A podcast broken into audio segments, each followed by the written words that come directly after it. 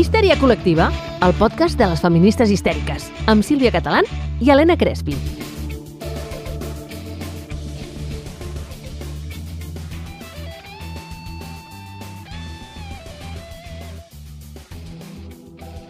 Hola, Crespi!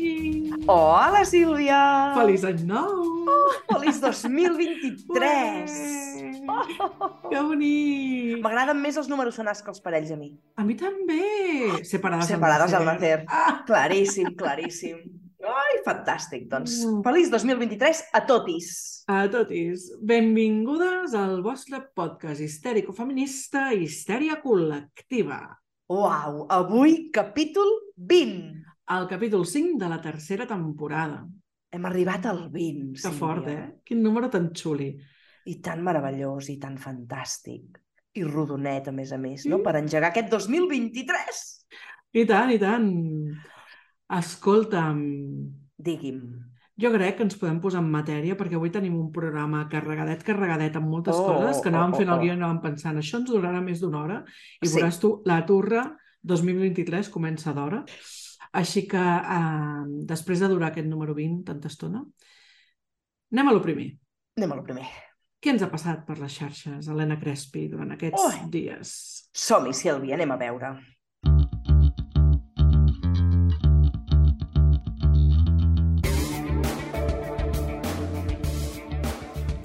Doncs mira, jo avui us vull parlar d'un recurs meravellós, fantàstic i fabulós i tot el que li vulgueu posar al darrere, que en realitat és una extensió per al navegador Chrome, perdoneu, um, el va recomanar l'Ibel Oli, vale? em va Mm. enviar un missatge un dia que vaig fer un retweet d'una persona i em va dir, escolta'm, Sílvia, que és que jo tinc una extensió de Chrome que em marca les persones transfobes. I jo, perdona, lo qual, que m'estàs container? És una meravella d'extensió que tu te la instal·les superfàcil, vale? i llavors et marca uh, de color verd les persones, els perfils que la gent ha marcat com a, com a trans-friendly, vale? com a respectuosos amb lo trans, i en vermell a les persones transfobes, és a dir, no respectuosos amb lo trans. De manera que de forma molt visual pots estar al quite de quins perfils de Facebook, de Twitter i fins i tot algunes pàgines m'he trobat eh, que la gent ha anat marcant com a, com a transfobes o com a trans-friendly. Amb la qual cosa, doncs mira, si podemos echar a gente trans de nuestras vidas, Oh, bien hecho. pues que bé, que bé. I Ah, a més d'una sí? forma tan fàcil. Així que és meravellós, fantàstic. A l'extensió, perdó, per qui se la vulgui baixar, es diu Shinigami Eyes. Sí, Vale? dir. Shinigami Eyes. Ho deixarem escrit a la, a la nostra pàgina web perquè és una mica complicat, però bueno, si busqueu això, uh, Shinigami Eyes, Eyes de ojos en anglès, um, com a, si ho explico perquè que no sigui ai, ai, no, no, no Ais, és ai, ai, exacte. No és És un ai, ai, ai, eyes. és És eyes, d'ulls. Mm. ojitos. Um, ostres, i em va semblar superxulo. Ja li vaig agrair a l'Ibelolit que m'ho passés, sempre al punt aquest de, de, de lluita i de més, crec que, crec que és molt, molt xulo i és una extensió molt recomanable. És fantàstica i, de fet, crec que és aquest recurs que hauríem de tenir instal·ladíssim per estar alerta, no? I a mi quan ho has dit també m'ho vaig instal·lar i crec que és de gran ajuda perquè jo sempre estic demanant, si us plau, si mai veieu que repiulo, que comparteixo alguna cosa d'alguna persona que és una transfoba, digueu-m'ho, perquè jo no voldria no? ni, ni repiular ni compartir coses de transfobes, Uh -huh. per tant, jo t'agraeixo molt que m'hagis passat aquest recurs que en el seu moment, l'Ibel, et va passar tu. O sigui que gràcies a les dues perquè és una meravella, això. És una Mm. meravella. Sí, i a més a més, o sigui, ara per, per possibles haters que puguin sortir, Uh! tot i que ja sabem que no en tenim gaires, història No. col·lectiva, de moment, um, sí, evidentment, podem o sigui, les persones transfobes no estan tot el dia fent un discurs transfob, però si els hi donem visibilitat, vol dir que un dia faran una piulada transfoba i arribarà moltíssima gent. Clar. Llavors, aquesta gent no li hauríem de donar visibilitat perquè al final el que estan fent és anar en contra dels drets més bàsics d'un col·lectiu que hauria de tenir tots els drets. I tant. Mira, doncs deixa'm colar-te una anècdota així ràpida que em va passar un dia. Jo que Ui. sempre estic intentant i, i, i desfaig els, els follows de persones que cada cop que descobreixo que hi ha algú que és transfoba, doncs la deixo de seguir perquè a mi em genera molt mal rotllo molt malestar Uh -huh. Uh, I tan, a vegades tan distanciada estic de totes aquestes mm, mosses que un dia vaig compartir un vídeo de TikTok d'una persona que parlava de coses que li passa a les lesbianes quan estan a la consulta de ginecologia, que em va semblar molt interessant, i una col·lega em va dir, Helena, no sé si te n'has adonat, però acabes de compartir alguna de les de vermut. Era una de les dues de, de, de vermut, es veu. Clar, jo ja la tenia tan poc ubicada que no li reconec ni la cara Clar. i vaig fer un uh, eliminar. Deshacer, story. deshacer. Uh, uh. O sigui que gràcies Shinigami Eyes per informar-nos d'aquestes coses per no compartir material de persones transfobes. Exactament. En fi, i a tu, Crespi, què t'ha passat? Va, Doncs, quines coses de- t'has trobat per les xarxes? a part d'aquesta cosa que em va passar amb les trànsfobes, doncs, mira, em sumo a cagar-me literalment amb els machirulos masclistes de l'Hormiguero i el senyor Pablo Motos en concret. No me digues, Pablo Ah, que no? Motos, ningú No. sap que és masclista aquest senyor. En sèrio, mira, tu? És que, a més a més, últimament n'he sentit tantes que no sabia quina escollir, però... Podríem fer un programa dedicat només a Dedicat. les matxirulat. No, no ho farem. No, ho farem. No cal, no cal. Tampoc cal Però- donar-li visibilitat. No, no, però Petardo, jo t'ho què? juro. Com poden córrer personatges com aquest senyoro pel món, tan panxos, i a sobre queixar-se? bueno, total, que l'altre dia vaig veure eh, que pol·lulava per TikTok eh, la Loreto Arenillas, que és de Mas Madrid, no? que Ahà. explicava com els senyoros d'aquest programa se n'enreien de la copa menstrual, Sílvia. Oh, sorpresa! No, però és que, Senyores no sé. riéndose de la copa menstrual. Tu te'n pots enriure de moltes coses, però, o sigui, la copa menstrual, que és un gran estri de la humanitat per les persones que menstruem, ostres, tu, Mm. feien conya, ah, esto que és un chupito, ah, jiji, jaja, però no sé què. A veure, A més, ja em diràs, perdona, eh, però unes conyes una mica ja... O sigui, subadetes. És com... és que és això. Pasemos de nivel, señores, que s'han quedat ustedes en el Pleistoceno. És que, a més a més, és això, no? És a dir, el que em sobta és que encara ara, a dia d'avui, clar, em sobta per al meu cervell, però suposo que pel d'altres persones no els sobtarà, encara facin gràcia brometes d'aquestes on se n'enriuen de la menstruació i són brometes de canalla, és que ni la canalla de cinquè de primària fa aquestes bromes. Per favor, una mica més de maduració en el vostre cervell, senyoros. O sigui, no Però- deixin lloc a gent més intel·ligent, home. Per què han de madurar? Si els hi va bé així, si la gent els hi riu les gràcies, Crespi. Que fort. Em Tenen una sembla, plataforma molt més gran que la que tindrem tu i jo mai a la em vida. sembla molt fort. En fi, Ai, senyor. Escolta'm, però és que a més a Digui'm. més a tu i a mi ens ha passat una altra cosa. I ens Bueno. ha passat juntes. Mm. Hem anat totes dues, no? Ah, Amb dues altres dones meravelloses a, la que admirem, a les que admirem moltíssim. Ai, vam fer un fenomen fan tan, tan, tan, tan, tan Oh! gran. Bueno, no vaig portar la pancarta perquè em va fer vergonyeta, però jo hagués portat una pancarta. Ai, senyor. Ai, senyor. I és que histèriques col·lectives que esteu a l'altre a l'altre lado de, la, de les ondes, vam anar a veure a la Soye Polo. Oh! Oye, Polo Forever! Fort, que fort! Que fort. Que fort. Va ser molt, molt fort. De fet, us he de dir que la Crespi, aquí on la, on la sentiu, Jo va misma. moderar una taula rodona sobre feminisme i creativitat, que va ser molt, molt xula, emmarcada en uns actes que fan a Roda de Ter. Sí. Roda és feminista. Uh, i, I, ostres, molt xulo. L'any passat vam poder veure la Júlia Barceló, també, amb, presentant el seu llibre, uh, Operació Bikini, i aquest any doncs, va ser això, una taula rodona molt, molt xula, molt interessant, van sortir coses molt boniques. A mi, personalment, que estava entre el públic, em va saber greu que fossin tan poquetes, perquè crec Sí. que si hagués, si hagués hagut, hagut més gent, uh, segurament hagués sortit com més debat i tal, però bueno, érem cinc o sis entre el públic, així que vam tenir la Zoe Polo molt per nosaltres, molt guai va ser, i res, després d'aquesta taula rodona van fer el seu super monòleg Oh! divertidíssim. Vaig plorar molt fort de És riure. De debò, que bones són. O sigui, a mi, el, el, bueno, no, no és cap novetat que Oye Polo, com a podcast, ens encanten Ens moltíssim. encanta.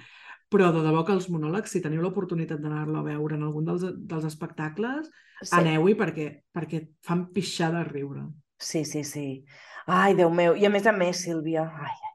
És que no només havíem d'estar juntes en aquest espai del Rodes Feminista, sinó que a més a més també havíem d'estar juntes a la gravació que la Zoe Polo van fer el 15 de desembre a l'espai ETC de Vic, Sí, Però- però... Però, Però- vas fer el salt amb fer la, el salt. amb la senyora Grip. et vaig fer el salt amb la senyora Grip, és a dir, uh, només la meitat d'histèria col·lectiva no? va Sí. estar a la gravació del capítol, l'altra meitat estava al llit morint-se. Però va sobreviure, l'altra meitat que sóc jo, Sí, sí. uh, doncs aquesta meitat de mi, de, de histèria col·lectiva, estava allà... O sigui, mira, m'havia de trobar molt malament sí, sí. per no venir. És molt fort, perquè jo vaig Mm. malalta tot arreu, però no va poder ser. Però tu sí que vas poder gaudir. És a dir, aquesta meitat de l'histèria col·lectiva sí que va poder gaudir de la Aquesta, gravació en aquesta directe. meitat que parla ara mateix a Histèria Col·lectiva. Ah, efectivament, va poder anar a, a aquesta gravació del capítol a, a l'ETC, a l'Espai ETC de Vic. Va ser molt divertit, tot i que pobretes meves van arribar molt tard perquè se'ls Sí. va fer malbé el cotxe. Bueno, bueno, un Sí. espectacle. Però, però va ser molt divertit. De fet, segurament, si escolteu el, aquell capítol d'Oye Polo, doncs em sentireu riure com una histèrica eh, entre el públic, perquè vaig riure realment moltíssim. I, i va ser molt divertit. I eh, vaig trobar molt a faltar Crespi perquè, a més, és que no tenim mig delicte, perquè, mira, ens hem ajuntat amb les nostres meravelloses, estimadíssimes i admiradíssimes Oye Polo en dues ocasions. bueno, una i mitja. Ho havíem de fer en dues ocasions. I no ens hem, no ens hem fet cap foto amb elles. No pot ser, no tenim no pot cap ser. foto del fenòmeno fan. Todo No mal. tenim. Ho aconseguirem, Des- però. Sí, des d'aquí, Anna, Maria, si ens esteu escoltant, volem una foto amb vosaltres i no Sí. pararem fins a aconseguir-la. Zero stalker, eh, aquí. Bueno, bueno, bueno. res, Semblem assaig- res. assetjadores. Objectiu 2023, les histèriques amb les Oye Polo. Pa, pa, pa, foto juntes. A veure, a veure. Ho aconseguirem, ho aconseguirem. Estic convençuda, estic convençuda. Jo crec que sí que ho volem fer. Si us plau. Vinga, doncs, escolta'm, Crespi, què fem? Anem al tema d'avui, què et sembla? Som-hi, anem-hi.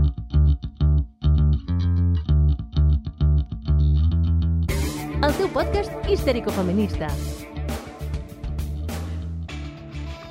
Vale, avui parlem del que tenim entre les cames. Uh, això, això, el morbillo, morbillo. Ah, exacte. Tu què hi tens entre les cames crespins? Eh, eh, eh?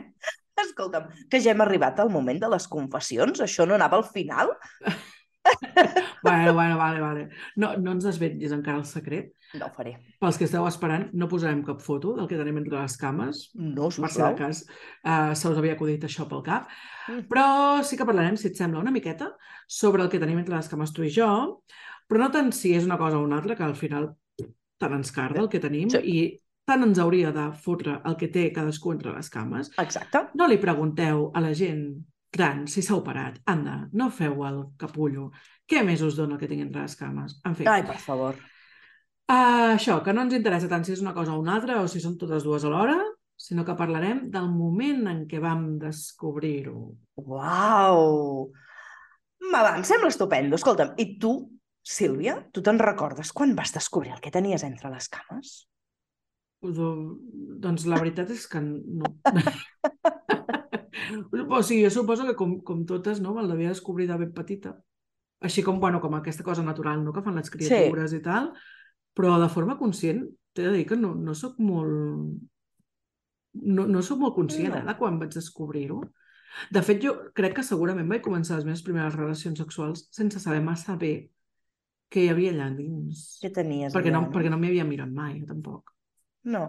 Mira, no, jo, jo recordo potser prendre consciència des de força petita de que depèn de què fèiem, feia pessigolles entre les cames, Mm -hmm. però sé que potser no m'ho vaig començar... És que crec que ni tan sols m'ho vaig començar a mirar quan vaig intentar introduir-me algun tampó. Ho feia com més a cegues, perquè també és difícil de mirar, Sí, no? sí. O sigui que era com... Recordo, no, a casa, ma mare que em deia, va, que tu pots. A mi em va costar molt aprendre a posar-me tampons. I, i, I és que inclús ni mirava. Per tant, no tinc, no tinc record en quin moment vaig començar-me a mirar de manera més conscient. Ara, ara que dius això dels tampons, jo tampoc, o sigui, no recordo que em costés molt, crec que ho vaig fer com molt, molt natural, però tampoc no vaig mirar mai què hi havia allà. Vull No. dir, suposo que vaig encertar el forat perquè mira, perquè pels altres, bueno, per Bingo! l'altre no hi cabia, exacte, però, saps? Mm, Sí, sí, sí, sí, sí. no, no, no, no, hòstia, no, no hi havia pensat en això. És fort, és fort, eh? Però, clar, arriba com un moment en el que potser ens fem més conscients d'això que tenim, no? i, i, i comencem a fer-ho servir potser pel plaer. Potser en aquest moment arriba una mica més de consciència. No sé si de visualització de què hi ha, eh? però almenys de consciència de la sensació. Clar, jo crec, jo crec que sí. O sigui, crec que inicialment, no, potser la relació que mantenim amb el nostre...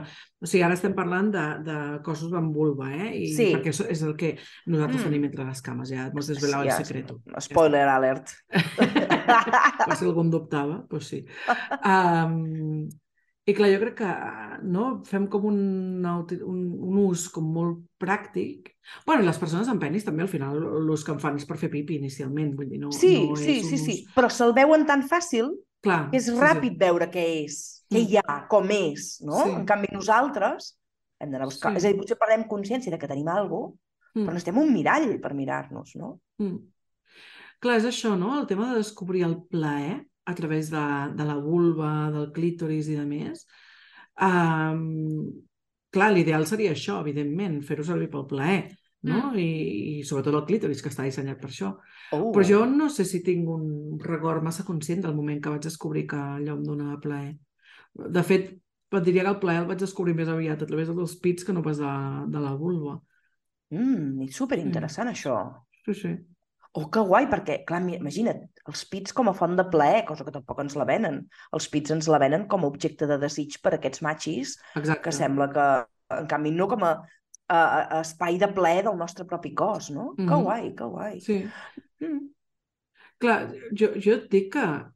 O sigui, clar, ara, ara estava pensant, eh? Uh, que bonic això de no tenir guió, però no passa nada. bueno, perquè ens en estem anant, però... Bueno, per variar.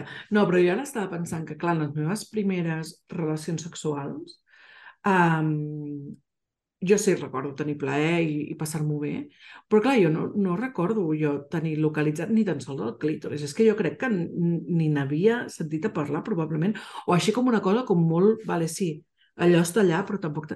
De fet, jo crec que probablement Helena Crespi, de les primeres persones que em va parlar del clítoris, va ser tu estimada. Uh! Què dius? Em Sí, sí, sembla... sí. Em sembla molt fort, això. Sí, sí, sí, sí. Clar, és que jo crec que fins que vaig començar el màster de, de sexualitat, Mm del -mm. qual tu eres la meva profe, Ai, jo no en tenia massa idea de res. I, i és bastant fort sabent la meva història, perquè jo tenia així com la fama de ser com la que més en sabia. Però bueno, un dia faré una confessió sobre això i ja us explicaré que jo vaig començar a ser sexòloga molt abans, molts anys abans de ser-ho de forma oficial. Però bueno, avui no toca això. Hosti. Mira, primera em sembla molt fort. No? I fixeu-vos, no? És a dir, que inclús nosaltres que ens dediquem a la sexologia, hi ha coses que no hem ubicat fins que no hem començat a estudiar tot plegat, no? Per tant, Mm. hi ha una desinformació sobre el clítoris brutal. Jo crec que un dia farem un capítol sobre el tema, perquè vam fer en el, en el nostre capítol especial d'histèriques històriques, Mhm. no? Va- vam parlar de la Helen O'Connell, gran descobridora de la fisiologia del clítoris, però és que hi ha molt poc, eh, o es va descobrir molt tard sobre, sobre el clítoris. No? Per tant, ah, un dia farem el clítoris. Mira, sí, com a capítol, i em, em, de fet em sorprèn que no l'haguem fet fins ara, també Que fort, que fort. És que hi ha tants temes, Sílvia, que... Però sí, sí, el clítoris es mereix un, un nova part, un, I tant. Un capítol a part i dedicació absoluta. Però és això, és que és molt fort, eh? O sigui, Sí. i, i la quantitat de persones amb clítoris que no saben com és, no saben que el tenen allà i que ningú els hi, en parla, els hi n'ha parlat. Vull dir, jo quan vaig a fer els tallers a instituts, tot sovint això, noies de tercer, quart d'ESO, que no en tenen ni idea de com és el clítoris. Ni nois tampoc, evidentment, però bueno, els nois no el tenen. No, Però... no, no. I, I a més a més, noies, que quan els hi expliques, no?, que clar, que el tema, clar, que un penis és molt més fàcil de veure i que els nois tenen una relació també diferent amb els seus genitals, perquè sempre se l'han vist i se'l coneixen a la perfecció. En canvi, quan les convides a elles a mirar-se i agafar un mirall, el primer que fan és enriure-se'n Sí, de la sí. proposta molts cops, no? De dir, Bueno, "Ui, i morir-se de vergonya. i tant, i tant, i tant. És molt fort. Però això no només passa amb adolescents, vull dir que això jo m'hi trobo a Exacte. consulta també. I tant, i tant. No? Dones fetes i dretes amb 30, 40, 50, 60 anys que no se'n miren mai Que fort. i que no han vist que tenen entre les cames. I sempre els dic, dic, és molt fort que la teva vulva te la conegui millor, la teva parella o el teu ginecòleg que tu mateixa. No sé, Exacte. canviem exacte. les coses. Exacte, clar. És perquè és algú que tu mira des de fora i nosaltres no fem Mhm. l'exercici d'agafar un mirall i mirar-nos, perquè, bueno, a veure, podeu intentar-ho sense mirall, eh? Però és una mica complicat Sí. i potser et mereixes i caus de, eh, de cap a terra. Mm? Home, si de doblar. Si, si treballes al Circo del Sol, doncs igual sí. Potser sí, potser sí, Potser sí. però si no, doncs és una mica més, Mm. més complicat, no? Clar, i, i és això, no? El, el, aquest punt de, de mirar-se també és important de cara a, a... No només al plaer, que també, evidentment, I no? I, i que eh, el coneixement és poder i que quan més coneguem del nostre cos, doncs més fàcil serà també donar-li allò que necessita. Sinó perquè, a més a més, també és molt xulo veure com va canviant el cos al llarg del I tant, temps i al, i tant. al llarg de les diferents fases. Mm. És a dir, si estiguéssim acostumades des de petitetes a mirar-nos la vulva igual que ens mirem la cara, seria molt xulo veure la transició de la nostra vulva, no? des d'una vulva infantil, no? que va canviant, que de sobte li surten pèls, que de sobte no? el clítoris evoluciona, surt una miqueta més, no? I després, quan, quan si, tenim, eh, si tenim fills, no? si parim, com canvia la vulva, a vegades de forma bastant traumàtica. Ja ho sabem Sí, desgraciadament. desgraciadament. Sí. Però com canvia la vulva, no? A través d'això, dels parts, de... Després, no? quan ens fem grans, com envelleix la vulva. Ostres, que bonic poder, poder saber no? en cada moment com està la nostra vulva. Mm. Però no, perquè la gent, quan li proposes això, doncs riu. De fet, de fet, moltes vegades la- l'única mirada que fem a la vulva amb un mirall és quan, per exemple, ens fa mal, eh, hi ha alguna mena de picor, és a dir, anem a fer com una mirada mèdica, no una Exacte. mirada d'aquesta transició, aquesta evolució i aquest canvi, no? Mm. Clar, jo ja ho entenc, és que està, tot està molt més amagadet, no? i s'ha d'anar a buscar expressament, i a les dones no ens han educat per anar a buscar expressament res vinculat amb la nostra sexualitat, Mm. perquè llavors ens etiqueten de marranes. Sabies això, Sílvia? Que no ho sabies? Ai, sí, filleta, sí. Ai, sí, que trist, que trist. Que Clar, però és, trist. és el que dèiem, eh? que al final les persones amb penis ho tenen molt més fàcil, no? Perquè Sí. vulguin o no vulguin, cada dia se'l toquen Sí. dos, tres vegades, ni que sigui per pixar. Per Sí, sí, pixar, sí. per rentar-se'l, no? I, I a més a més, ja sabem que eh, també és molt més fàcil, doncs, si està fora, masturbar-se, estimular-lo, no? I és molt més visual i quan, quan s'excita, quan s'erecta, és molt més, molt més Visible, fàcil veure-ho. Sí, tant i tant. no? En canvi, nosaltres que el tenim allà amagadet i tal, no sé, tu quantes... Quan, bueno, tu no ho sé, però tu, oienta, oienta del meu cor, quantes vegades et toques el clítoris al dia? Mira, saps què M'atreveixo a pensar que poques. Molt poques, eh, un o cap. Uh, saps què faig en els tallers moltes vegades, Sílvia? Demano a algú que tregui una calculadora per calcular al llarg de la vida dels nois d'aquella classe o les persones que tenen penis d'aquella classe, Uh -huh. quantes vegades en els anys que, que, que tenen s'han tocat el penis com a mínim per fer pipí. Eliminem els tres primers anys que se solen amb bolquers, digues, ni dos, però bueno, jo ja tiro llarg, eh? I calculo des dels 3 fins als no sé què, 10, 12, 15, 16, no? l'edat que tinguin les persones d'aquella classe, s'han tocat el penis i sum, calculant això dos, tres cops al dia surt una barbaritat. I llavors fem el mateix amb les vulves o els clítoris i clar, la diferència és abismal. Jo crec que hi ha un moment de gran consciència de que nosaltres tenim distància amb els nostres genitals, en canvi, qui té penis el té molt més pròxim i, i és, té una relació una mica més estreta, no? Quin gran exercici, Helena Crespi. És xulo, és xulo. El puc robar pels propers tallers? pots, per favor. I tant, roba, roba. Compartim, compartim aquestes coses. No, és que és veritat, és com molt visual, no? Perquè Sí. el número és molt gros. Sí. I, I jo crec que, o sigui, ara, amb, jo ara amb l'edat que tinc, ja ben viscut el que he viscut, no et sé dir quantes vegades m'he tocat el clítoris, perquè en són bastantes, i la vulva Unes quantes. I Unes espera't, quantetes. i les que queden, I les que em queden. Ai, celebrem-ho. Sí, sí. Però, però clar, és veritat que amb, amb 16 anys igual pots comptar amb els dits d'una mà les vegades I que t'has tocat el clítoris.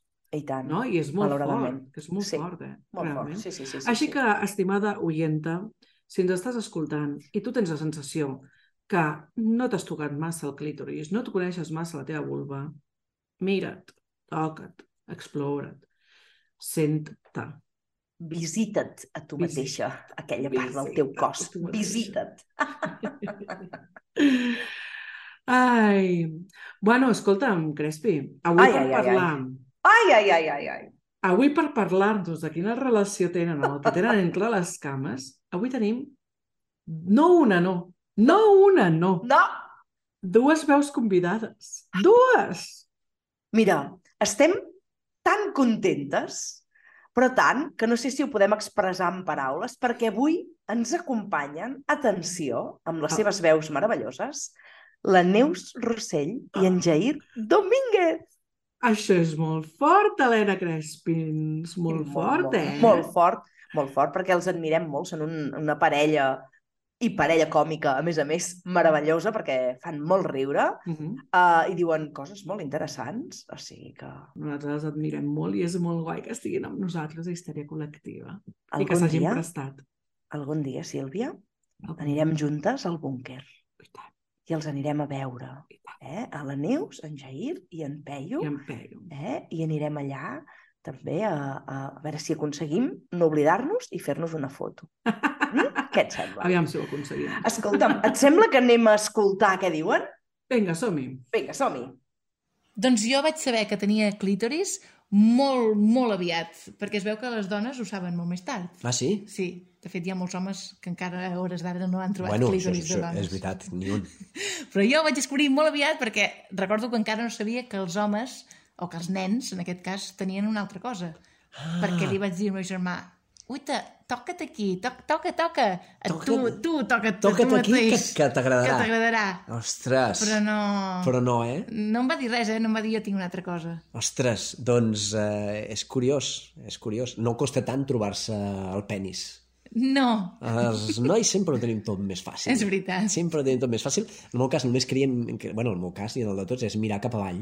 Sí, Mirar cap avall i començar-te a tocar la tita, que I és una cosa allò, molt l'helicòpter. L'helicòpter, quan ets petit encara no pots, però que creixes una mica Sí, ja, ja sí, que, sí que es pot. I jo me'n recordo el descobrir que allò, si ho tocaves una mica amb el dit, es posava dret, carai. no és molt divertit, eh? I allò era molt divertit, i llavors eh, fer pipí, quan tenies la tita trempada, Sí? i arribava molt lluny el xorro. Que Això divertit! recordo, era molt divertit, eh? Em posava a pixar allà ben petit, mira, mira, quin xorro, nano. I la gent flipava, clar. Clar, Això, clar, el clar. meu primer show va ser aquest. Oh, llàstima. Un Jo, show nosaltres- eròtic. Nosaltres no el podem fer, aquest. No, Bueno, no, han inventat cunyes i coses rares, però això suposo que ja en parlaran en un altre programa. Suposo que sí. És que Meravellosos. Ah. Jo també. És que fan Ai. pixar de riure, parlant de pixar, fan pixar de riure. Ostres, que bo, que bo. Escolta'm, fixa't, eh? Fixa't en el Fixa't. punt interessant. A més, és molt guai que la gent gravat junts, Ai, sí, perquè ens quan els, hi- quan els hi vam demanar no sabíem si ho voldríem fer junts o cadascú per separat i fer una altra... Però és molt divertit que la gent gravat junts perquè al final arriben a una conclusió que crec que és molt interessant, que és aquesta idea del penis com a, com a eina de joc. I tant. I Fixa't, tant. eh? Vull Que dir, xulo. jugo amb ell, experimento, ric, hòstia, és divertit, no? I em, i em toco i, i es posa dret, no? I llavors faig pipi, uah, tal, no sé què. I faig aquesta mena d'experimentació Ai, sí. superxatxi, no? I... Digues, digues. Que No, no, és que, és que estava pensant, no, estava pensant que és una experimentació que nosaltres, les persones que tenim vulva, no fem d'aquesta manera. És a dir, a jugar a apuntar amb el xorro, no? amb el rajolí o el super rajolinot que surti de per allà, no? I, i veure com és fer pipí uh, uh, amb erecció, sense... Donar-hi aquesta mirada tan lúdica, tan innocent i tan fantàstica de la canalla, nosaltres, amb, el nostre, amb la nostra vulva, no, no ho fem, no? Sí, eh? potser podem descobrir que ens fa pessigolles i és com, uh, que xulo, però no tenim tot el ventall de possibilitats que tenen uh, les persones que tenen penis, perquè, a més a més, socialment tampoc se'ns permet, no? És a dir, és més aviat un no et miris, no et toquis, que no pas un fer-ho perquè és que no et queda més remei perquè està allà, no? que és el que els hi passa sobretot a molta canalla petita que tenen, que tenen penis, no? Mhm, Sí, sí, tal qual. Tal és qual. que, bueno, un, ja ho diu, eh, en Jair, aquí, que Sí. els nois sempre ho tenim tot molt més fàcil. Mm. Està, està més a l'abast. I ho tenen molt més fàcil, però no només perquè el penis estigui més a l'abast, sinó perquè també se'ls anima més aquesta experimentació. No? A les nenes, eh, socialitzades com a nenes, i amb vulva doncs no se'ls no hi fomenta tant aquesta, No. eh, aquest buscar, aquest anar a, a divertir-se, no? fins i tot jo m'imagino el petit Jair no? fent aquest experiment de, de hola, mira, Pau, com pixo de llarg, no? si tinc això, i si la seva mare o el seu pare ho haguessin vist, haguessin rigut, en plan, ah, va, tio, que ens taques tot el lavabo, no? Sí. I tal, o en tot cas no hi hagués hagut una bronca específicament lligada amb el fet d'estar jugant amb el seu cos, sinó pues, el que m'has embrutat el lavabo, Sí. però si això ho hagués fet la Neus, o bueno, no ho sé, la Neus en el seu cas, eh, però qualsevol altra noia amb vulva, doncs que hagués estat jugant amb el seu clítoris, mira, mama, si em toco aquí es posa vermellet i tal, s'hagués escandalitzat clar, i tothom. tant, i tant, i Què tant, i fas? tant. No toquis aquí, això no ho has de fer, això ho faràs quan siguis gran, en el millor dels casos, Exacte. saps? Exacte. Llavors, vull dir que també hi ha una part de que sí, que és veritat que els nois amb penis ho tenen molt més fàcil, perquè, com diu el Jair, és mirar avall i veure-te-la. I ja està. Però també hi ha una part social de gènere Sí. molt, molt, molt a tenir en compte, molt a tenir en Molt, compte. molt. Bueno, de fet, aquests jocs de, de tocar-se el penis, de, de jugar-hi amb el pipí, amb tot... Bueno, és el que tu deies, no? Es riu i guaita, guaita, què és capaç de fer, no?, el meu nen. Mm. En canvi, nosaltres, t'imagines que intentéssim demostrar que amb el pipí també podem fer coses que no sé, no se me n'acudeixen gaires, però...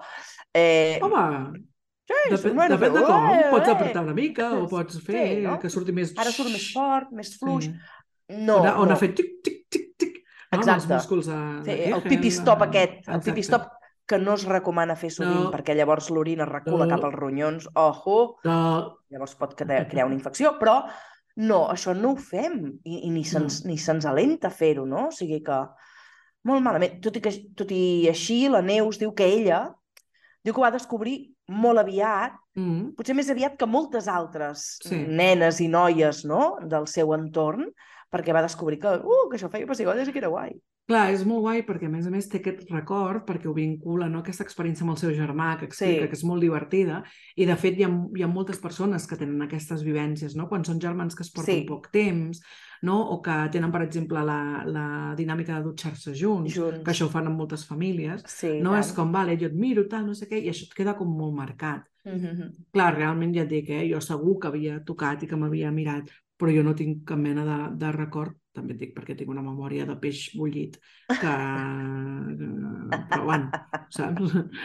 Però, però que a vegades és difícil recordar aquestes, uh, aquestes anècdotes, si no és que les tens vinculades a una cosa com molt, no molt específica, com, Sí. com ens explica la Neus aquí. Sí, sí, sí, sí, sí. I m'ha fet molt de riure el de que hi ha homes que encara no l'han descobert encara. Bueno, clar, és que és un tamasso, això.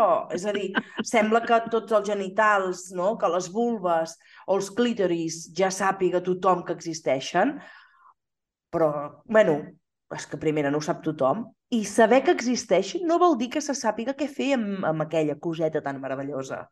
És un altre tema, eh, aquest. Hem de fer el capítol del clítoris, eh? Sí.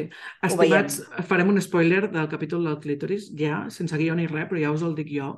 Vinga. Estimats senyors cis-hetero, que teniu relacions normalment amb persones amb clítoris. El clítoris no és un timbre, no, No. és un botó, No, no és un pulsador. El clítoris és molt sensiblet. Si teniu pensament d'apretar-lo fort, primer us, apre us apreteu el cap del penis i m'expliqueu la gràcia que us fot. Exacte, exacte. En tot cas, abans de tocar un clítoris d'alguna manera molt potent, demaneu a la persona propietària del clítoris Exacte. si li agrada d'aquesta manera o si ho prefereix d'una altra. Ah, exactament. I així, eh, resolem dubtes. D'acord? Per si En- de cas. Mm? Posem aquí sobre el consentiment. Bueno, Crespi, jo crec que ara sí ha arribat el moment del salsera, del xisme, tot i que ja n'hem fet bastant de salsera i xisme i com Ai, sempre sí, no? ens avancem al nostre propi guió, cosa que a mi em sembla meravellosa. Um, però, va, explica'm alguna cosa, alguna Mira. anècdota vinculada al que tens entre les cames, Helena Mira. Crespi. Mira, mira, mira, t'explico una anècdota que mm, a casa a mi em van donar un llibre que es diu Què em passa? quan jo era ja allò adolescenta, d'acord? I recordo que hi havia una pàgina que parlava de la masturbació. Parlant de la masturbació, eh, hi havia una imatge d'un noi. Oh, sorpresa, d'acord? I jo me'n vaig anar amb la meva mare mm, i li vaig dir, què és això? I em va dir, això és una cosa que fan els nens. Suposo que, clar, imagina't, molt programa mare, però en el moment en el que jo li vaig demanar sobre la masturbació, no es va veure capaç de dir-me que les nenes també ho feien. No? I llavors jo vaig pensar, i aquí ve el secret, com que només ho fan els nens? si jo també sé que entre les cames a mi em fa pessigolles. Perquè jo havia descobert les Mm. pessigolles entre les cames de molt petita. Sabia que si apretava les cames o refregava una mica amb la cadira, feia com pessigolletes guais, no? I crec que va ser en aquell moment quan em vaig animar a dir uh, o, o a fer alguna més, a part de- d'apretar, i vaig dir, pues si ells es toquen allà, jo també em tocaré. I vaig descobrir el plaer de veritat, mossa. Una Sí, cosa tan senyora. meravellós, eh? Oh, quina cosa més meravellosa! Em va semblar fantàstic. O sigui que no recordo quants anys hauria de tenir. Uh -huh. Potser això, no? Potser 12, 11, no? I vaig descobrir que aquesta sensació de pessigolletes també la podia aconseguir de manera més potent si colava la mà per aquí sota. Oh, quina meravella!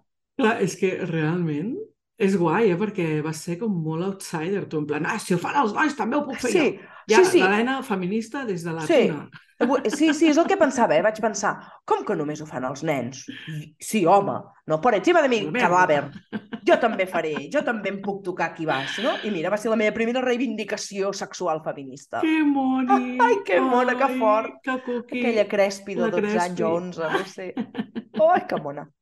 Ai, escolta'm, i tu, tens alguna confessió histèrica a fer-nos? Doncs mira, jo ja he dit, ja ho he dit una mica abans, eh? però jo vaig descobrir-me bastant tardet. O sigui, jo sí que recordo, per exemple, mira, aquí va la confessió, va. Ai, ai, ai, ai, ai. Em, clar, jo, amb, aviam, amb 14, 15 anys, 14 o 15 anys, fàcil, sí. Um, una, a mi m'agradava molt llegir, van, van dues coses, eh? A mi m'agradava molt, molt, molt llegir, sempre m'agradava molt, molt, molt No ho llegir. hagués dit mai, Ah, que no ho no? hagués dit Bé. mai, eh, que no? No. I, i, I jo em llegia tot el que hi havia a casa de ma mare, que també li agradava molt llegir, i llavors jo, tot el que pillava, n'és per edat o no n'és per edat. Bueno, um, això per una banda. I per l'altra, va ser llavors que vaig començar a entrar a internet. Jo sóc molt, molt, molt tecnològica, no? I de seguida vaig tenir ordinador a casa, bueno, els meus pares també, tal, no sé què. I llavors vaig començar a conèixer gent per internet. I eh, vam començar Clar, no, però llavors devia ser més gran, devia tenir 15 o 7, bueno, és igual. Ens vam començar a enviar missatgets i tal amb, amb un noi, SMS d'aquests que s'havien de pagar i que havies d'escriure de super, super poquet perquè no podies escriure molt, Clar. però, bueno, diguéssim que els missatges van pujar de to bastant. Mhm. I, I aquesta jo crec que va ser com la meva primera... Des... Una mica el que deies tu, en plan, hòstia, si mentre estic amb aquest to així cotxino apreto les cames, això mola molt. Això mola. Això mola molt, molt, molt, molt, molt. De fet, de fet, aquí va la confessió gran. Hola, mama, si m'estàs escoltant. A, a les Ah. mares aquí, hola, salutacions. El meu primer orgasme el vaig tenir sense mans i sense res, simplement apretant les cames. Quina meravella, tan fantàstica. Sí, i vaig pensar, a més a més, jo no sabia ni que era un orgasme. Clar, i quan vaig acabar vaig ser en plan, ah, això deu ser un orgasme. En Què ha plan, passat aquí? Que Uau. fort, Mariloli. Saps? Mariloli. O sigui, sí, que fort, Mariloli. Molt fort, molt fort tot. I després vaig descobrir-me bastant, bastant amb Alerta, alerta al dato. Recordo Ai, ai, ai. molt uh, un llibre uh, que em va marcar molt a nivell eròtic, que no és un llibre eròtic, però mm, uh, Els pilars de la Terra. Uh, oh, és que clar, tenia algun punt... Tenia algun guai. passatge... I clar, doncs això me'l devia llegir amb 15 anys. Que Llavors, clar, totes les meves hormones alterades allà... Uh, I a tope. Així que jo vaig Ah. descobrir que allò funcionava així, que donava plaer, però ja et dic, com que ho feia sense mans, tampoc no tenia molt clar què hi havia allà. Jo sabia que s'hi apretava, allà És volava que t'hi cagues. Sí, És sí. molt fort, Sílvia. Tu vas començar a tenir orgasmes gràcies a la lectura, o bé de missatges calents que potser Exactament. t'enviaves, o, i, i a més a més, llavors, gràcies als pilars de la Terra. Em sembla molt meravellós, no? I, i d'altres llibres que després d'altres. a les meves mans. Sí, sí, sí. Però sí, orgasmes fort. literaris, orgasmes Ah, literaris. sí. M'encanta, m'encanta. sí, per això després vaig fer el fora de norma i tot plegat. Oh, clar, oh, per favor, per favor. tot va lligat, Poseu el tot fora de norma a la teva vida. Posa'l ja, ja, minut zero, eh? Un llibre meravellós. Un... Moltes edicions de llibres. Moltes, Ai, moltes. Bueno, moltes. Bueno, en- n'hi haurà moltes. Mm. Però bueno, que jo crec que... Uh, o sigui, per mi va ser un descobriment molt xulo, però és veritat que no tothom té aquesta Clar. sort, no? De, bueno, Clar, sort clar. que a vegades no és tan sort, però és igual, de ser tan sensible. Jo és, és veritat que tinc la pell molt sensible, per lo bueno i per lo malo, i, i llavors, clar, si no tenim aquesta educació sexual, tot això que jo vaig descobrir, doncs això amb 15-16 anys, doncs igual no ho descobreixes mai, o Clar. igual ho descobreixes als 40. Clar, clar, clar. No? Llavors, és, bueno, sempre, sempre, sempre, aquí, des de la història col·lectiva, apostem per l'educació sexual. Ai, home, és que escolta'm, estimada catalán, seria tan meravellós que totes les persones poguessin conèixer tan bé i sense tabús, ja des de superpeques, no? Que sapiguéssim doncs, què tenim entre les cames, el nom de tot, que sapiguessin com fer-ho servir per tot i per també donar-se una mica o molt de plaer i amor propi, no? Exactament. Això seria el somni, que tothom El pogués somni. accedir a aquesta, a aquesta informació. Ai, sí.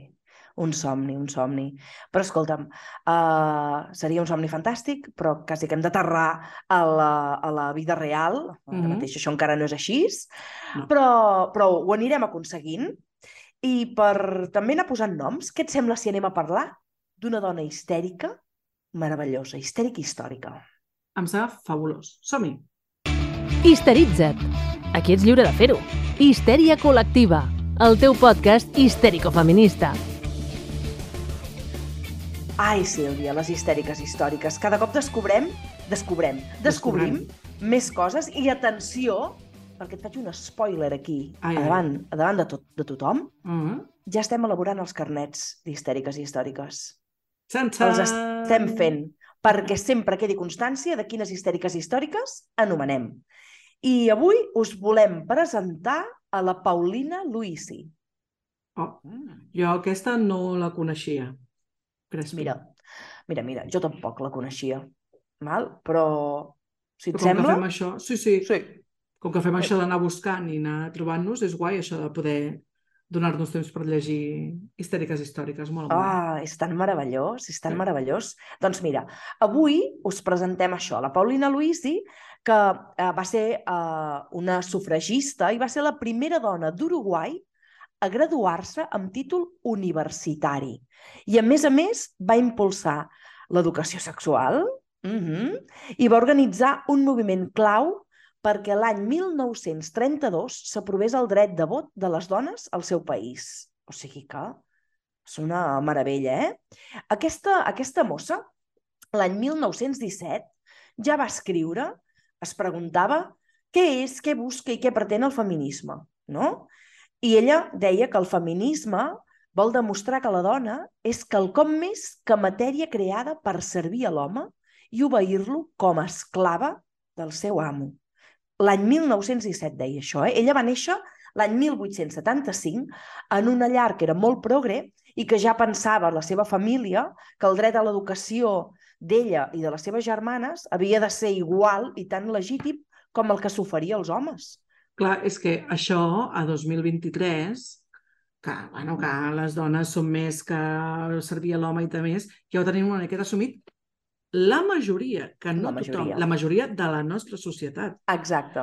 Però que sapigueu que aquestes idees encara són radicalment salvatges en determinats països. En Exacte. determinats països en els que, per exemple, doncs es juga a futbol un mundial. No quiero decir nada, pero lo digo todo. Uh, uh, uh, que Eh? fort. Que la Paulina Luisi seria encara allà molt problemàtica. I tant, i tant. coses tan bàsiques. I tant, coses... Clar, ella, fixa't, això estem situant a finals de l'any dels anys 1800, uh, però coses que ella reclamava en aquella època i a principis dels 1900, uh, encara en alguns llocs i en alguns espais, i, i no gaire lluny d'aquí també, doncs són, són, són encara coses molt radicals, no? Ella l'any 1908 es va convertir en la primera dona de l'Uruguai a graduar-se amb títol universitari fent, estudiant Medicina. Wow. I, I una de les seves germanes petites, la Clotilde, va ser la primera advocada dona del seu país. I la Luisa, una altra germana d'ella, va ser una poeta molt reconeguda. O sigui que a casa, es notava que a casa seva eren progrés i que apostaven per l'educació de les dones. Que bé, I- quina meravella. Una supermeravella. A més a més, la Paulina eh, va apostar per incloure l'educació sexual a les escoles. O sigui que això, per, per, això, per això a nosaltres ens ha cridat molt l'atenció Mhm. i, i, i una de les coses que deia era, imagineu-vos, eh, que la, la tasca de la gestació és una feina, evidentment sense remunerar. Això ho va Mm. escriure l'any 1919. O sigui que jo crec que tenia idees com ja molt transgressores i molt potents. Um, I sí que potser, mira, de les coses més importants a nivell polític que va aconseguir la, la Paulina Luisi va ser que l'any 1916 va uh, construir el Consell Nacional de Dones i l'any 1919 l'Aliança de Dones. És Uau. molt fort, eh?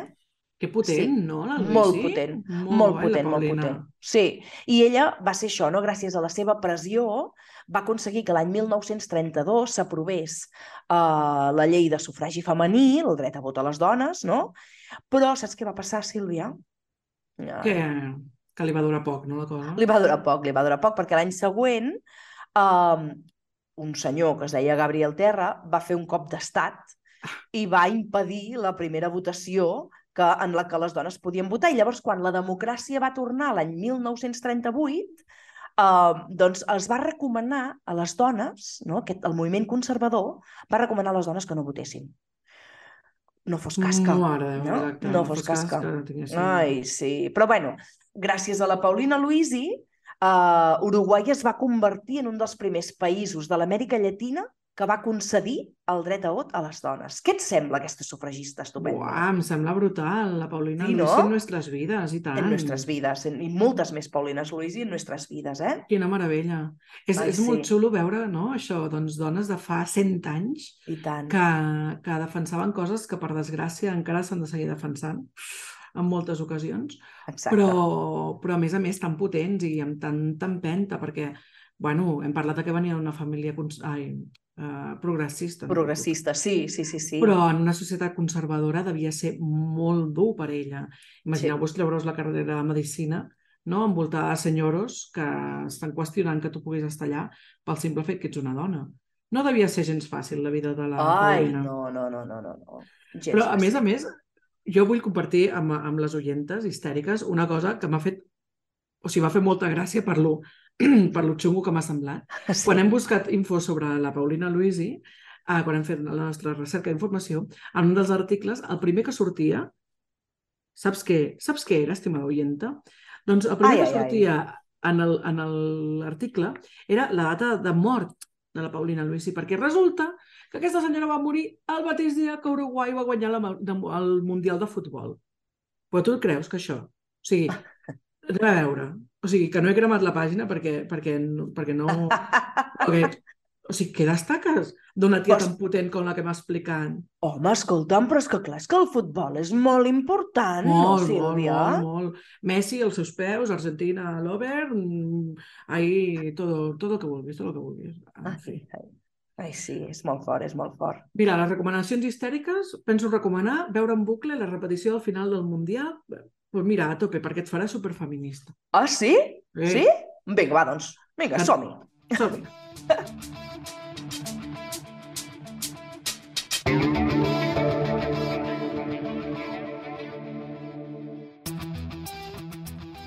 Bueno, en realitat no us recomanaré veure el futbol, però bueno, que si t'agrada, que tampoc et fa masclista, que t'agradi el futbol. Exacte, per Vull dir favor. que hi ha moltes dones i moltes feministes que els agrada el futbol i que me parece fantástico. Però que, bueno, que no és un entorn especialment feminista, no us dic res de nou si us dic això, jo crec. No m'ho hagués imaginat mai, Sílvia, I més que el en món compte, del futbol. Mm. tenint en compte on va ser el Mundial. El Mundial, però esto ja m'he cagado antes encara. Sí, sí, sí, sí, sí, sí. Ai, Déu Ja meu. està. Sí, és el que és Va, vinga, va. va, Vinga. va. Recomanacions histèriques. Avui us porto dos llibres. Dos llibres que crec que són imprescindibles per conèixer bé què tens entre les cames, estimada histèrica històrica que ets tu que ens estàs escoltant. Doncs, mira, et porto primer de tot aquest llibre que es Oh. diu La masturbació, vale? tal qual, tal qual. Uh, és d'una sexòloga que es diu Georgina Burgos. Vale? És un llibre molt primer, amb moltíssimes imatges superxules, superclarificadores. Um, és molt guai el, el, el contingut. A més a més d'un contingut uh, teòric molt xulo, també té un munt d'exercicis perquè tu, per acompanyar-te en el teu descobriment del cos. I és important que us digui que no només um, és un, o sigui, és un llibre orientat a vulves, sinó que també està orientat a penis. Vull dir que si tens penis, també és un bon llibre perquè et llegeixis, et miris i aprenguis a masturbar-te amb més mm, varietat. Escolta'm, i és que l'avantatge de que això es pugui veure en vídeo, és que jo acabo de veure, i faig l'espoiler, tot de pòstits marcats dins del llibre. És a dir, que la Sílvia eh, l'ha trobat interessant i aquí hi ha marcat Molt, coses, eh? molt. Sí, Per sí, tant, sí. No us el perdeu, no us el perdeu. Què més? Què més tens, Sílvia? I després porto un altre llibre que és molt xulo, és una mica gros, és veritat, vale? però es diu tal qual, El libro de la vagina, Mhm. Que com sempre aquí en el tema de traducció... Ai, mm, sí, és el que té. Jo li diria el libro de la vulva, però bueno, da igual. No ens hi posarem amb això, vale? Mira, Mm, Sílvia, fes una cosa. Ara que tens la portada aquí meravellosa entre les mans, pots senyalar, si us plau, on seria l'entrada de la vagina perquè la gent vegi, si us plau, què és la vagina? Va, així a les oientes que ens esteu escoltant i no veient, us animarem a anar a les nostres xarxes socials i veure aquest vídeo tan meravellós. I doncs tant. mira, en el llibre de la vagina, el que surt a la portada no és una vagina, és una Oh, vulva. és una vulva. I tenim aquí el clítoris, aquí l'uretra, que és el foradet petit, petit, petit, petit, petit, per on surt el pipi. I això d'aquí, que està una mica exagerat, també t'he de dir, però Sí. bueno, és un dibuix, vale? no ens hi posarem massa, No ens hi la- posarem. és la vagina. Però el llibre no parla només del forat de la vagina, del canal de part. No, Exacte. no, no, parla de tota la resta, dels llavis, del clítoris, de Exacte. l'introit, vale? Llavors, que tinguem clar això. Però bueno, és un, malgrat, malgrat que estem criticant bastant la portada, és un bon llibre, explica moltíssim de la història de, de la vulva, um, és veritat que té un puntet com molt tècnic perquè l'han escrit um, dues metges, dues metgesses, vale? i per tant és molt tècnic. Però, però parla això dels anticonceptius, dels problemes que hi podem tenir, de com cuidar-la, bàsicament. Vale? Mhm. El, amb tot això. Que guai, Sí. que fantàstic. bueno, de fet, encara hi ha molt coneixement tècnic d'aquest llibre que molta gent encara no sap i necessita saber. Per tant, que guai. Com ens agraden els llibres, Sílvia. Exactament. Però avui, a més a més, portem una altra recomanació, oi, Crespi? Uh, portem... Mira, és que avui venim farcidetes, eh? Doncs jo us vull recomanar un curs que es diu Autoconocimiento Sexual, que és un curs de Diversual, que és una botiga eròtica online, que hem fet, oh, senyores, la Sílvia Catalana i l'Helena Crespi. És un curs gratuït Ei, Oh! És molt i us guai. aquí l'enllaç perquè va ser molt xulo fer-lo Molt. juntes i és un recurs gratuït que crec que tothom hauria de tenir a casa seva. I a més a més també us deixarem l'enllaç de la taula rodona que vam fer amb la Zoe Polo perquè hi havia poca gent allà, però també es podia veure en streaming i va quedar gravat. Per tant, també us enllacem uh, el, el vídeo d'aquesta taula rodona i llavors, mira, Sílvia, és que hem de fer una cosa com super guai, a més a més, avui, no? Molt guai, sí, sí, sí. Què Hem de- recomanem també? Hem de recomanar avui als nostres estimats amics i amigues meravelloses de Nuei, que si no coneixeu aquesta empresa, l'heu de conèixer ja. Ai, és sí, una empresa que fa lubricants i cosmètica eròtica, però que... O sigui, no, no és perquè no ens paguen res, eh, No. des de què hem de dir, vull dir, tot això és gratuït, uh, però sempre recomanem la Crespi i jo. I us Sempre. volem recomanar i us volem compartir, volem compartir amb vosaltres el quina- meravellós lot que ens van enviar per Nadal, que és meravellós. És O sigui, meravellós. De debò us dic que això ens ho envien independentment de que nosaltres fem aquesta, aquest uh, anunci o no. Eh? Vull O dir, no, ho fem sí, perquè sí, ens sí. ve de gust i perquè creiem que realment aquests productes són productes que tothom hauria de tenir a casa Sí. seva. Sí, sí, sí. Mireu, és que mireu quines coses més meravelloses que ens han fet arribar. Mireu. És tan fantàstic. És molt guai. Una motxilla meravellosa, Mm. perquè no ho estigui veient i ho estigui escoltant, que posa Respect Respect. is sexy. Super Respect sexy. is sexy. No Sí. respect. Calia canviar l'accent. I ens han, en- ens Ah. han fet arribar com una mica de minilot nadalenc molt xulo, amb tot de productes. Uh, que, no sé, Sílvia, els ensenyem així com ràpid, però després Vinga. ens anem al producte estrella. Sí. Mireu, aquí hi ha una mel, d'acord? Tenim xocolata ucraïnesa. Oh, meravellós, aquí. També tenim, ens, és que jo he flipat amb això, i dono fe perquè he vist en directe com la Sílvia ho veia. Tenim això, Flavors of Merlot. Unes xutxes fetes de merlot, de vi. Mm. Però, bueno, i el, el Bones Festes, que és una meravella, És molt però guai. el producte estrella Mhm. d'aquest lot nadalenc, que, Que és el descobert. Oh, que és que és una cosa estupenda i fantàstica, és el nou lubricant que han tret. El Natur Fluid. Atenció, eh? Això és una cosa que jo quan parlava amb el, amb el Rubén de Noé li deia però és que jo no havia vist en la vida una cosa així tan estupenda. Um, és un lubricant que, a més a més, és que és com supernatural. Per És que és una passada, eh, el És tacte. una passada. És La Sílvia abans se'l posava i també ha flipat. Sí, sí, sí. Um, I a més a més, és que quan el mulles es multiplica. O sigui és que molt fort. És fantàstic, és una passada. Ens han entregat aquí unes mostretes super estupendes.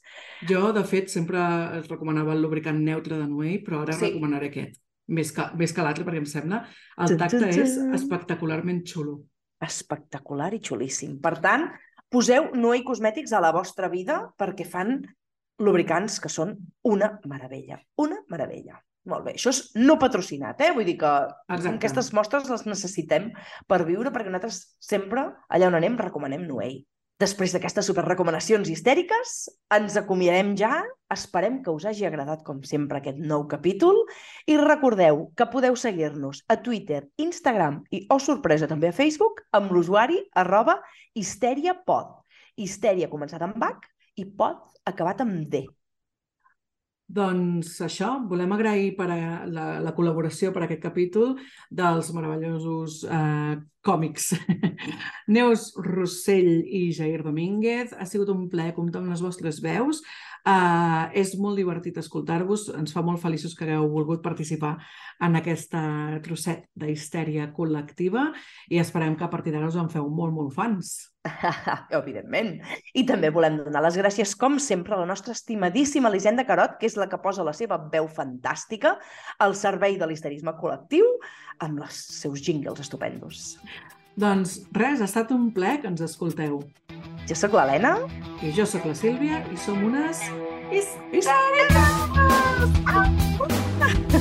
Adéu!